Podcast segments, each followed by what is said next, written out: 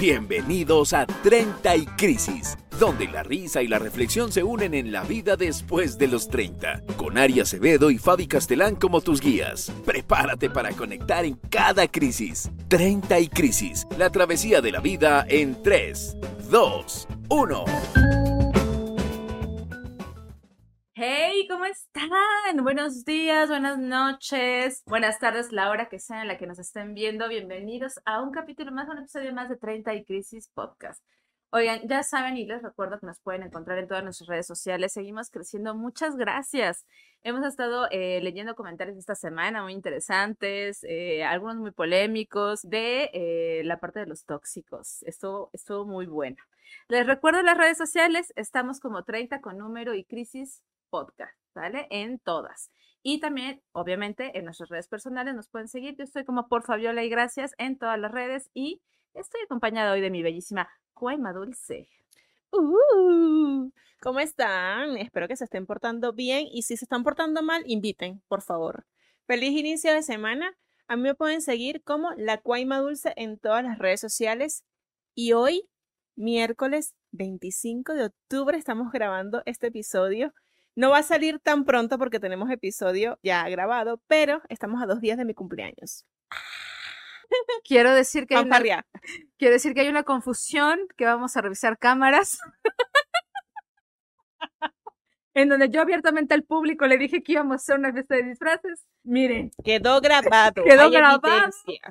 Yo no lo sé, no sé. Voy a revisar esas cámaras, voy a revisar ese episodio en donde lo dije. Pero nada, si estoy haciendo un disfraz que me presenten, háganlo, porque ya lo tengo. y traigo un gripón que no se imaginan. Yo no sé. Yo, o sea, los demás no me importan. La cumpleañera va a ir disfrazada. Muy bien. Esta señora también va a ir. De señora, por ejemplo. Oigan, vamos a hablar de un tema que generalmente está en el aire y se confunde con otras muchas cosas, pero en realidad se llama el síndrome del impostor. ¿Con qué se confunde? Bueno, se confunde con ansiedad, se llega a confundir con autosabotaje, pero es un síndrome muy específico psicológicamente hablando. No se encuentra todavía dentro del DCM, o sea, el manual que los psicólogos utilizamos para verificar que las enfermedades sean enfermedades, hagan de cuenta. Todavía no se encuentra clasificado, pero sí es un fenómeno que se ha dado en los últimos años y además es un síndrome que generalmente eh, tiene más porcentaje de reincidencia en las mujeres que en los hombres. ¿Por qué decidimos hablar del tema? Porque muchos de los profesionales eh, con los que estamos, por ejemplo, o obviamente mucho del público, a veces nos pregunta por cuestiones psicológicas y bueno, elegimos el tema el día de hoy porque es uno de los que está más en vogue, ¿no? ¿Qué es el síndrome del impostor, Ari? No sé. Ari, Instruyeme. Ari no sabe, pero por eso lo voy a contar, yo decía. Porque precisamente uno escucha muchas cosas y dice, ay, sí, que yo lo tengo.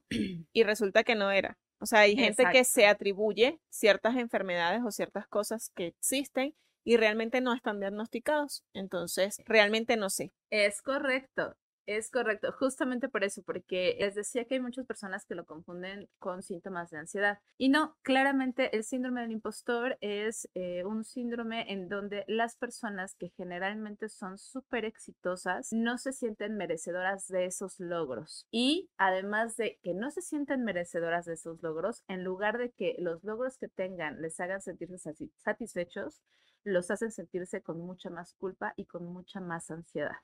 Y la ansiedad desencadena, por supuesto, otras cosas como la depresión. Entonces, en sí el síndrome no es la enfermedad, pero sí es una sintomatología muy específica en donde continuamente estas personas, a pesar de que tienen los logros en la cara, o a pesar de que tú podrías decir, pero ¿cómo? Si eres la persona más exitosa que conozco, esas personas a las que les decimos todo el tiempo, pero créetela primero tú, ese es un síndrome del impostor. Okay. Seguro los han visto. Ok. Y esto me imagino que obviamente va arraigado también por cosas de la infancia, como todos los trastornos y como todas las enfermedades que uno posiblemente va desarrollando, se crea desde la infancia. Se crea desde la infancia, generalmente hay heridas de infancia que son muy específicas Eh, pero, por ejemplo, los padres con sobreexigencia, ¿no? O sea, llega un momento en el que esta sobreexigencia eh, de los padres, en donde finalmente los hijos no pueden cumplir con estos niveles tan altos, son después los adultos que, pues, básicamente no se la creen, ¿no? O sea, están intentando eh, gradualmente alcanzar y alcanzar y alcanzar estatus que nunca los tienen. Y aunque los tengan, no lo consiguen, ¿no? Porque no se permiten fallar, etcétera. Sí, no, y porque sus metas, sus estándares, obviamente profesionalmente, personalmente, son muy altos y dicen, todavía no he llegado donde quiero estar. Y resulta que sí, o sea, ya es una persona súper exitosa, eh, a lo mejor con mucho dinero, ha alcanzado muchas cosas, pero para ello es nada todavía. Es correcto. Y uno a veces los confunde porque uno llegaría a pensar que son personas que dices, bueno, lo que pasa es que son muy exigentes consigo mismo, ¿no? Y eso es bueno, ¿no? O sea, la autoexigencia está chida. A veces, todo con medida. ¿Cómo los identificamos? Generalmente eh, hay varios rasgos, ¿no? Por ejemplo, las personas que son súper perfeccionistas. Estas personas que no pueden entregar el trabajo hasta que no esté perfecto, cuidado. Porque tú podrías decir, ah, bueno, lo que pasa es que quiere que todo esté súper controlado y lo demás, ¿no? A veces lo confunden con el control de la ansiedad, pero no. En realidad son personas que tienen miedo a que si algo falla, sea por su culpa. Y entonces eres un fracasado, eres un impostor, ¿no? Realmente no sabes tanto como decías, porque si lo supieras no hubieras fallado en esto, ¿no? Luego vienen personas, por ejemplo, eh, que trabajan solas, muy individualistas, ¿no? ¿Por qué lo hacen? Porque prefieren tener el control para hacerlo ellos y no que alguien más la cague. Ahí, ahí sí ya, ahí me empecé a ya estoy entrando, muchachos. Porque sí, o sea, obviamente sí, sí llega un punto en que tú sientes que la, la otra persona no trabaja igual que tú, obviamente. Y ciertas cosas que tú no puedes delegar porque te da temor justamente de que no quede como tú quieras. Pero es, o sea, si lo identificas y lo vas trabajando, ¿se considera como síndrome ya o simplemente como que vas soltando y ya no entras? No, ya no. Ya me Te voy a llorar. No, el síndrome del impostor generalmente te acompaña toda la vida. Ah, lo, sí, lo que puedes hacer, obviamente, es tener un tratamiento, como siempre lo hacemos, un tratamiento psicológico, en donde se te ayude a tener ciertas herramientas para hacerlo, ¿no? Porque, pues, no solamente son esos, ¿no? Por ejemplo, las personas que son genios natos, ¿no? Se la pasan culpándose porque, porque soy más listo que todos, ¿no? O se la pasan infelices todo el tiempo porque es como de, como ocultando que son genios, ¿no? Como, no, no es cierto cualquiera lo pudo hacer, ¿no? porque, el, porque el síndrome del impostor hace que todo se lo atribuyas como a cuestiones divinas, como a cuestiones de la suerte, como, no, lo que pasa es que, nada, estuve en el momento y en el tiempo correcto, nada más. O sea, no, no creas que soy tan especial tampoco, ¿eh? Es como de, güey, pero reconócete, ¿no? O sea, el autorreconocimiento es algo que no, no logran alcanzar. Entonces, se recomiendan hacer ciertas técnicas, obviamente, para lograr que el síndrome vaya disminuyendo o se vaya controlando, ¿no? Pero como en todo, eh, pues no hay una cura exacta, ¿no? O sea, no es como la depresión que te puedas tomar una pastilla ya. Sí hay que controlarlo y a veces el síndrome desencadena ansiedad y la ansiedad desencadena depresión. Entonces hay personas que sí están medicadas por esta sintomatología, pero porque después desarrollan otras, cosas, que sí ya son enfermedades clasificadas como enfermedades mentales, pero empiezan por esta. Es súper importante que si tú te reconoces, pues nada, ¿no? Lo, lo trabajes. Lo trabajes, lo cheques, este, y vayas viéndolo, porque además pasa en todas las escalas. Uno creería que sucede con las personas a lo mejor, pues, no sé, ¿no? O sea, mi jefe, este, no sé, el jefe de mi jefe, algo así. Pero encontramos datos curiosos, señores. encontramos datos curiosos del día de hoy eh, de personas declaradas con, con, por ellas mismas y diagnosticadas con síndrome de, eh, del impostor. Como por ejemplo, yo. Eh, Ari, que se acaba de enterar. Curioso. Curioso, Ari, que se acaba de reconocer ahorita y dijo, ah, caray. Ah, entonces sí era yo. pero, pero bueno, en proporción más pequeña. Chiquito, o sea, nada más tienes uno, dices. De todas las características me identifiqué con eso. Bueno, entonces no lo tienes, o sea, hay que tener... Tengo otra cosa por ahí. Sí, tiene otra cosa. De que me tengo que tratar, me tengo que tratar. En algún momento Ari nos va a cumplir... Eh, yo, yo solo pregunto, si se dan cuenta que en cada episodio Ari dice que en algún momento tiene que ir a terapia, pero nunca nos dice si ya fue. Ya, ya estoy yendo. Yo sí dije. ya. ¿Pero sigues yendo? Sí, claro. Ah, ok. Entonces, bien. Entonces, bien sí sigue. Tú muy bien, Ari. Em, no, encontramos, por ejemplo, a Michelle Obama dentro de esta lista. Michelle Obama está clasificada como la mujer con mayor influencia a nivel mundial en los últimos años. Y tiene síndrome del impostor. Está Jennifer López. Imagínate Jennifer, o sea, de verdad. J-Lo. Las nachas más cotizadas del mundo Sus piernas aseguradas por millones. y sufre del síndrome del impostor. Explícame. Explícame qué pasó ahí. Pero es que mira, ya, o sea, 70 millones de discos vendidos y tengo síndrome del impostor. Bien, o sea, justamente esa es la dimensión que tenemos que tomar de la salud mental, ¿saben? O sea, esa escala, esa proporción es la que tenemos que tomar en serio. 70 millones de discos vendidos, sus piernas aseguradas por miles de dólares, las nalgas más cotizadas que yo conozco. Sí, creo que sí, todavía siguen siendo esas. ¿ah? Habrá quien ya le haga competencia, pero igual están aseguradas. O sea, está casada con Ben Affleck. ¿Qué? ¿Qué? ¿Qué? Estuvo con. O sea, Estuvo con Marc Anthony. de verdad, ¿De verdad? lo has tenido todo, mujer, pero ¿qué te falta?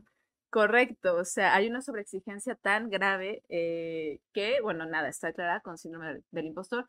Un actor al que yo admiro muchísimo eh, y que me parece una genialidad de los últimos, de las últimas décadas, Tom Hanks, tiene síndrome del impostor también. Em, Hay un comediante hay un comediante importante. famoso de México.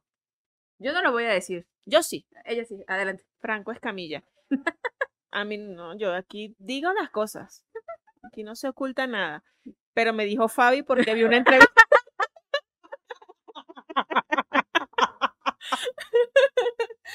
Me odia, Ari en el fondo me odia. Porque vi una entrevista y como ella es la psicóloga, Claro, no, claro, yo. pero yo sí lo digo. No, no, lo pueden buscar, lo pueden buscar, pueden googlearlo. Y hay una entrevista que eh, dio nuestro queridísimo Franco en donde dice que sí, le fue cabrón con el síndrome del impostor. Entonces, se dan todas las escalas, no se preocupen. ya me siento menos mal por mis chistes. Les decía yo, ¿no? Entonces, nada, realmente eh, nos quedamos muy sorprendidas por eh, el nivel, ¿no? O sea, como por las escalas. Porque tú creerías que estas personas que ya alcanzaron el éxito, eh, está también la directora de Facebook, increíblemente, ¿no?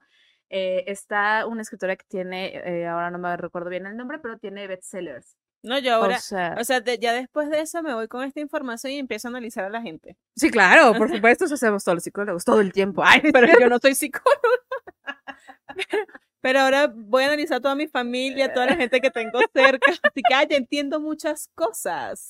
claro. Y, y ciertamente le comentaba a Fabi hace un momento antes de, de que ingresáramos a grabar, que justamente porque en la familia comienzan a comparar de que hay el primo con el primo, mi, o a mí con el fulanito, o el hermano, no sé qué, comienza a desarrollar estas cosas. Yo le decía a mi abuela, obviamente se crió acá, pero viene de otra, de otro país, otras costumbres, otra cultura, y tendía mucho a compararme con mis primas o mis primos.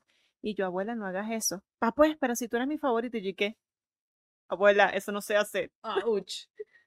bueno, Esto no se hace. menos mal que eras la favorita, porque si no lo hubiese sido, imagínate, no que te estén comparando y además no seas la favorita, qué horrible, oye. Y con mi hermano pasó, no sé por qué se desarrolló este, este nivel de competencia, prefiero llamarle y no odio, porque mi hermano mayor tenía ya 10 años y el del medio tenía 8 cuando yo nací. Estaban ya grandes. Y mi hermano del medio empezó así como que, ay, otra niña otra vez. Dígame cuando empieza a caminar. Va a partir algo de que le van a culpar a uno, que no sé qué. no sé- Y así, o sea, el recelo el recelo que me tenía era demasiado. Y él lo superó ya grande, o sea, literal cuando yo me gradué de la universidad. Fue que hicimos como las paces porque él decía, este no, seguro que en el bachillerato va a salir embarazado, se va a ir con... cual-". O sea, así eran los comentarios. Mi hermano, te quiero, te amo, te adoro. Pero así eran los comentarios. Y yo creo que partía justamente que como era la niña de la casa, la menor, era como que había preferencia y él decía como que "Mm, esta competencia aquí no me gustó, ¿sabes? O no Sí, sé, se creó algo claro. raro allí. Y, y sí, sí fue fuerte. Fíjate que generalmente eh, los hijos del medio suelen ser los hijos más ignorados. ¿Se acuerdan de Malcolm el del medio? sucede un fenómeno interesante en donde los padres están situados en dos cosas cuando tienen tres hijos, ¿no? O hay un hijo en medio. Están situados en que el grande cumple las expectativas, porque además lo cuidan un chingo porque pues la cagaron feo con él, ¿no? O sea, este fue el primer experimento. Ok. ¿no? Y, eh, y el chiquito, porque pues es el que acaba de nacer y no quieren cagarla como lo hicieron con el primero y con el segundo. Entonces, eh, su Y el del atención- medio aprendió solo. Exacto, y el del medio, el del sándwich, justamente que se le conoce como el, de- ajá, como el del sándwich, aprende básicamente solo, ¿no? Entonces, imagínate que llega luego aparte del, del sexo opuesto, ¿no? Así de la niña de mis ojos, la chiquita, la todo. Yo tengo algo parecido con mi hermano, igual, eh, igual me lleva ocho años el, el que me lleva menos años, porque el que me lleva más años me lleva más de 20. No tengo hermanos muy grandes. Eh, no es cierto, hermanitos, todos son muy jóvenes. La flor de la juventud. No es cierto, no es cierto. Pero sí, sí, sí, yo recuerdo, eh, un día vamos a hacer un capítulo de hermanos, un día vamos a hacer un capítulo Ay, de sí. hermanos para contar, porque tenemos varios, ¿no? O sea, Ari y yo tenemos familias grandes. este, Bueno, yo no tantos, pero tú tienes dos, ¿no? dos. Yo tengo cuatro. Y bueno, ya me queda uno porque uno murió. Ah, De hecho, iba a decir un chiste. Dije, aprovechando el chiste, lo puedo meter, pero no, iba a sonar muy feo, entonces mejor no. Cuando hablemos de los hermanos, lo, lo cuento. wow, ese va a ser el siguiente capítulo. Eh, ok. Tengo un chiste, tengo un chiste. Muy bien, tengo un chiste de mi hermano muerto, me encanta. Qué bueno que nos dedicamos a la comedia, amigos, porque si no, Hay que drenar de alguna forma. Les cuento que no iba a terapia, entonces drené por la comedia. Claro, claro. Como muchos. Pero sí vayan a terapia, chavos. O sea, no- o sea, igual la comedia está bien, pero sí vayan, sí vayan. Pero, pero igual tengo mi chiste. Muy bien, estupendo. Entonces, bueno, oye, técnicas para que eh, logremos que este síndrome del impostor se medio controle. Porque como les digo, no, he- no hay una eh, cura porque no es una enfermedad como tal, no está diagnosticado como enfermedad. Pero eh, sí hay técnicas, por ejemplo, lo primero es tener la información. ¿Qué es esto de tener la información?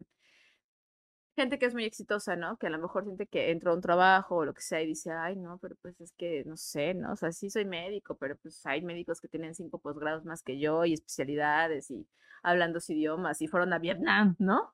O sea, algo así, ¿no? Y yo, pues, ¿qué? O sea, soy médico de aquí del IMSS, ¿no? Básicamente atiendo a viejitas. Y de cinco tengo cuatro posgrados. Exacto, ¿no? Así que tú mames, igualito, tienes cuatro. Exacto, igual tienes cuatro, aunque tuvieras uno, aunque no tuvieras ninguno, estudiaste exactamente lo mismo. Entonces, lo primero que hay que hacer es reconocer la información, es decir, datos duros. Datos duros que nos ayuden a que el cerebro no nos traicione y decir, ok, tengo el mismo título porque me gradué y porque pasé por el mismo esfuerzo de estudiar 10 años una carrera, por ejemplo, con medicina, ¿no? Entonces, primero hay que tener los datos. Luego hay que eh, tener un poquito de autocompasión. Y no esta autocompasión de victimizarnos y decir, ay, Dios, Por fin lo logré. Uh, ajá, ¿no? Como de que, ay, ven y abrázame, dame una fiesta porque, porque hoy estoy festejando. No, sino esta autocompasión que es eh, benéfica, en donde dices, güey, sí, ah, voy a decir la frase de Facebook, ¿no? Sí vas a poder con todo, pero no al mismo tiempo, ¿no? O sea, calma, o sea, tranquila, ¿no? O sea, sí vas a poder con todo, pero no todo al mismo tiempo. Entonces, hay que ser un poquito más eh, ecuánimes y cuidarnos un poquito más a nosotros mismos para decir, hasta aquí hay un límite, hasta aquí puedo llegar, hasta aquí es sano y listo, ¿no? Em, Reconocimiento, amor propio. O Claro. sea, todo eso creo que va involucrado de, de la mano. Porque si justamente tú no reconoces lo que has alcanzado en toda tu vida y que de igual forma te has jodido literalmente por lograrlo y quererte, o sea, el, simple hecho de, de decir, ay, bueno, sí, me quiero porque he logrado esto, me quiero porque eh, he sido buena en lo que hago, simplemente me quiero porque soy yo y ya. Ojalá, ojalá llegáramos a ese punto, pero es el problema que no llegamos a ese punto, ¿no? es complicado. Es complicado. Celebrar los éxitos es una buena forma de empezar, ¿no? Eh, les cuesta mucho trabajo celebrar éxitos porque es como que, ay, no, no es para tanto, ¿no? Güey, pues yo no sentí que se rieran tanto hoy en la función, ¿no? O sea, pero güey, eso es increíble, nos pasa mucho dar stand chicos. Y terminas diciendo, pero eso es increíble, me hiciste reír muchísimo. Nah, porque ya conoces mis chistes, ¿no? nah, pues porque eres mi amiga y así no vale, ¿no? Güey, ¿quién te dijo que no vale? ¿Sabes? O sea, ¿lo estás disfrutando tú? Sí, ok, entonces es súper válido y es súper válido que te bajes a festejar y que te bajes ese autorreconocimiento para celebrártelo tú, O sea, no te estoy hablando de que te vayas a empedar. O sí, pero... o tomes un café con licor. Oye, me estoy autorreconociendo que me levanté con todo y la gripa que traía. Tomé lo que tenía. Ay, igual no debí tomar algo. Bueno, pero. Pero aquí estoy, es un carajillo, muchachos. Tenía café, tenía café. pero aquí estoy, señores. No, no tengo problema con el alcohol de Ariana. Yo te recomiendo ir a terapia. No sé, no sé. Mi recomendación. Cada vez que ven aquí la ven con alcohol, díganme. y yo que no. Reconocerlo es el primer paso, que no tengo nada. en fin. Entonces, bueno, pues nada, ¿no? Justamente esas partes son como súper importantes para eh, el síndrome del impostor, chicos. Y si tú te estás reconociendo en alguna de estas partes, pues lo primero que hay que hacer es asistir con un terapeuta. Como siempre lo decimos, eh, pues nada, las opiniones de aquí están basadas nada más en la eh, documentación y obviamente en las experiencias personales. Personalmente tengo síndrome del impostor, claro que sí. Y ese síndrome del impostor me generó después ansiedad generalizada, por supuesto que sí. Y esa ansiedad generalizada me eh, llevó a la depresión. Y la depresión me llevó a tener después, por la autoexigencia eh, tan grande que tengo, eh, porque yo estoy clasificada como un superhumano, y eso lo clasifica en el síndrome porque somos las personas que intentamos dar y dar y dar y dar y parece que tenemos superpoderes porque somos omnipresentes, omnipotentes y todo lo logramos. Por eso nos llaman superhumanos.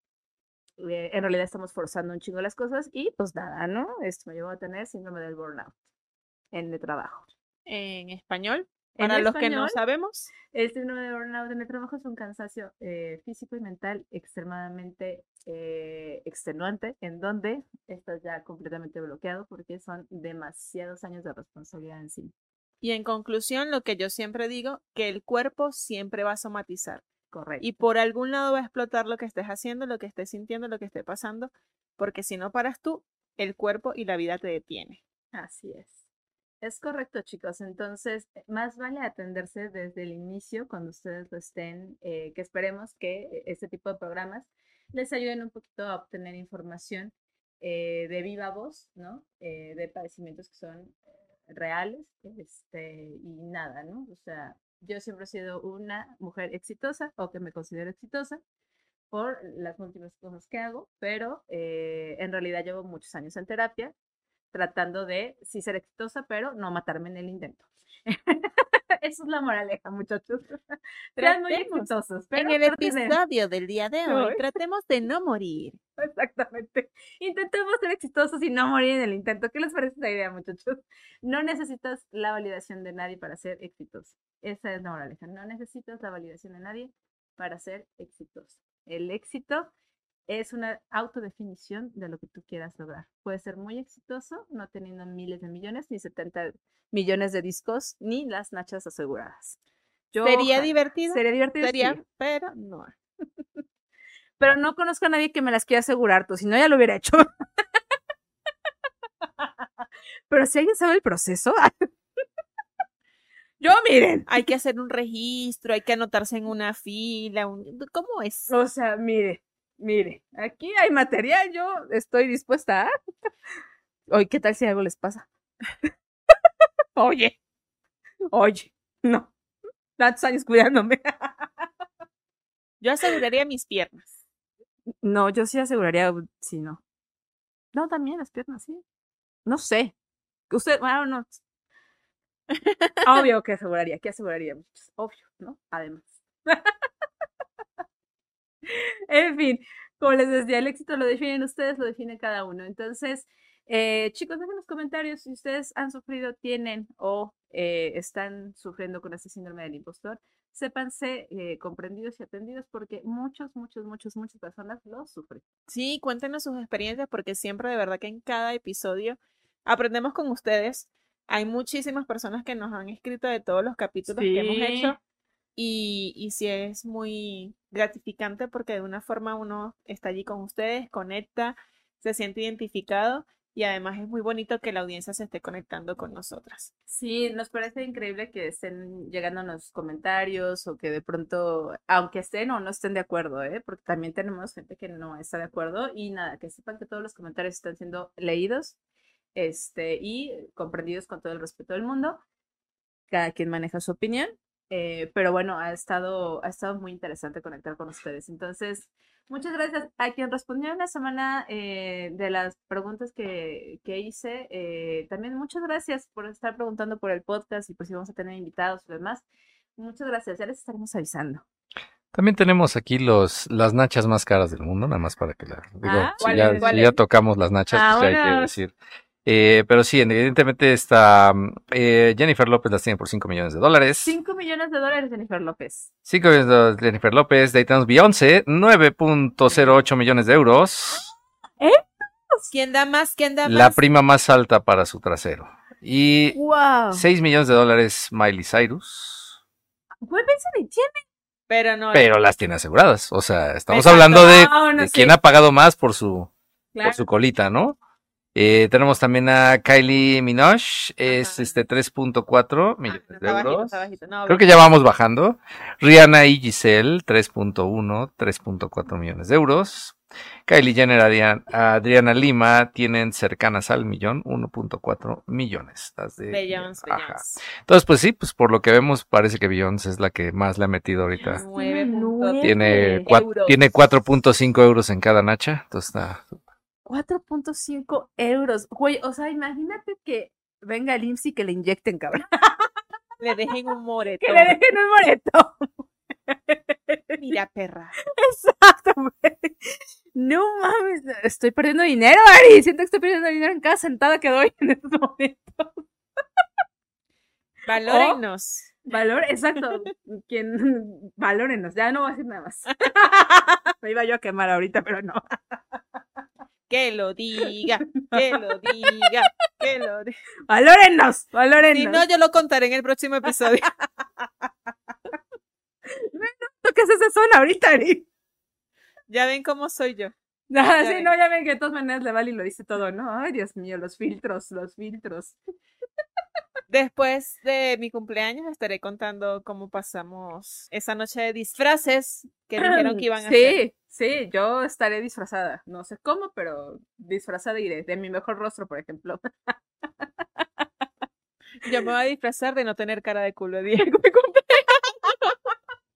Bueno, que si vas a tener cada de culo, que es uno de 5 Ay, millones, ¿no? ¡Claro! Exacto, bebé. ¿Ves? Es que ¡Monetízalo!